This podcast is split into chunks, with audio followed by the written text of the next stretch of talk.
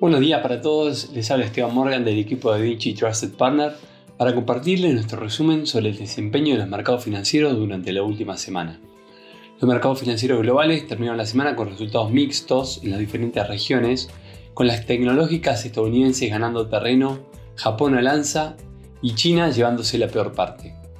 En este sentido, los principales índices de Estados Unidos finalizaron con el S&P 500 perdiendo 0,3%, el Dow Jones retrocediendo 1,1% y el Nasdaq 40 puntos básicos en positivo. En cuanto a Europa, el Eurostock 600 finalizó con pérdidas de 1,6% y por el lado de Asia el Nikkei 225 ganó 1,4%, mientras que la bolsa de Shanghái 2,6% negativo.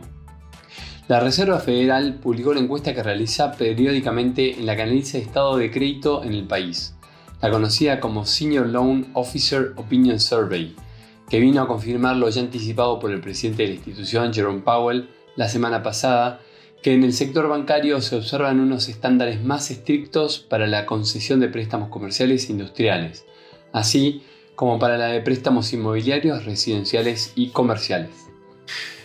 Algunas voces influyentes plantearon un análisis acerca de la crisis bancaria en Estados Unidos. En primer lugar, el mayor gestor de activos del mundo, BlackRock, emerge del coro de expectativas una voz discrepante. Los expertos de la entidad no creen que la Reserva Federal estadounidense vaya a lanzarse al rescate y a responder con recortes de los tipos de interés como ha hecho en el pasado.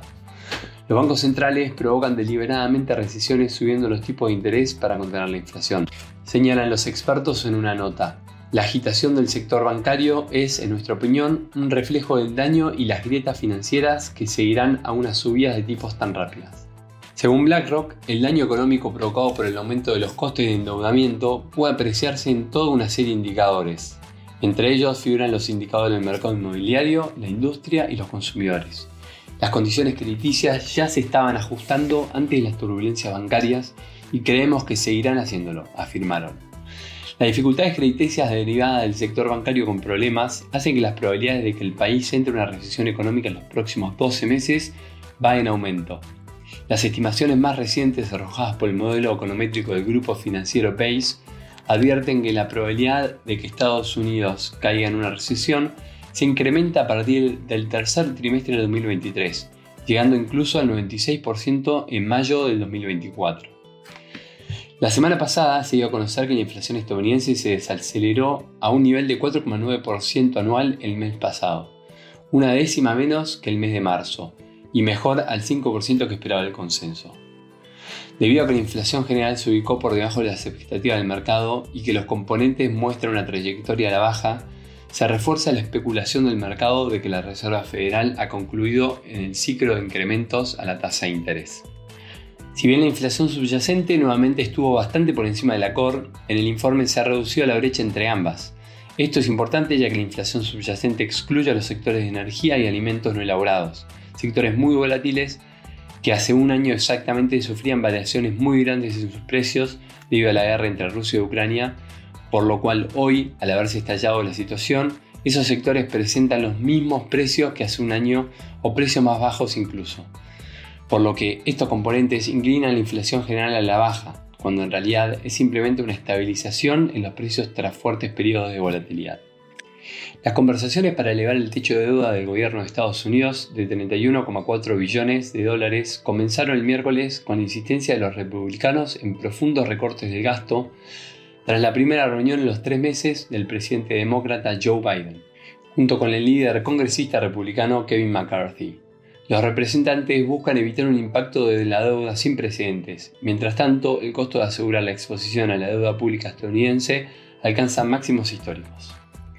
En cuanto a los datos económicos, las nuevas peticiones por subsidio o desempleo se posicionan en 264.000, muy por encima de los previstos 245.000.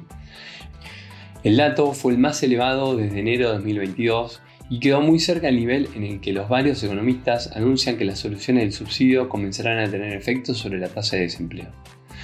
Recordamos que hace unas semanas en el informe comentábamos que algunos economistas señalaban que, de llegar las peticiones a 270.000, comenzaríamos a ver progresivamente subas en las tasas de desempleo. Por el lado del índice de precios al productor, se posicionó por debajo de lo esperado, otra buena noticia para la Reserva Federal. En otras noticias, el presidente ejecutivo de OpenAI, Sam Altman, cuya empresa es propietaria del famoso ChatGPT, comparecerá por primera vez ante una comisión del Senado esta semana, en un momento en el que el Congreso de Estados Unidos debate sobre la mejor manera de regular la inteligencia artificial a medida que la tecnología se hace más potente y generalizada. Altman testificará el martes ante la Subcomisión de Privacidad, Tecnología y Derecho del Senado sobre las leyes que podrían ser necesarias para proteger a los estadounidenses a medida que el gobierno y las empresas empiezan a utilizar la inteligencia artificial en todos los ámbitos, desde la medicina a las finanzas, pasando por la vigilancia de los trabajadores.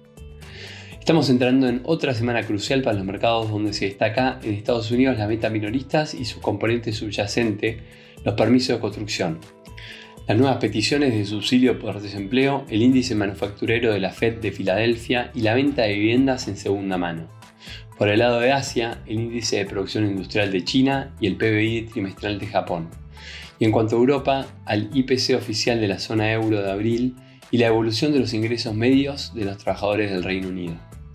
Hasta aquí llegamos con nuestro resumen semanal de noticias. Cualquier consulta o comentario adicional, no duden en contactarnos. Muchas gracias.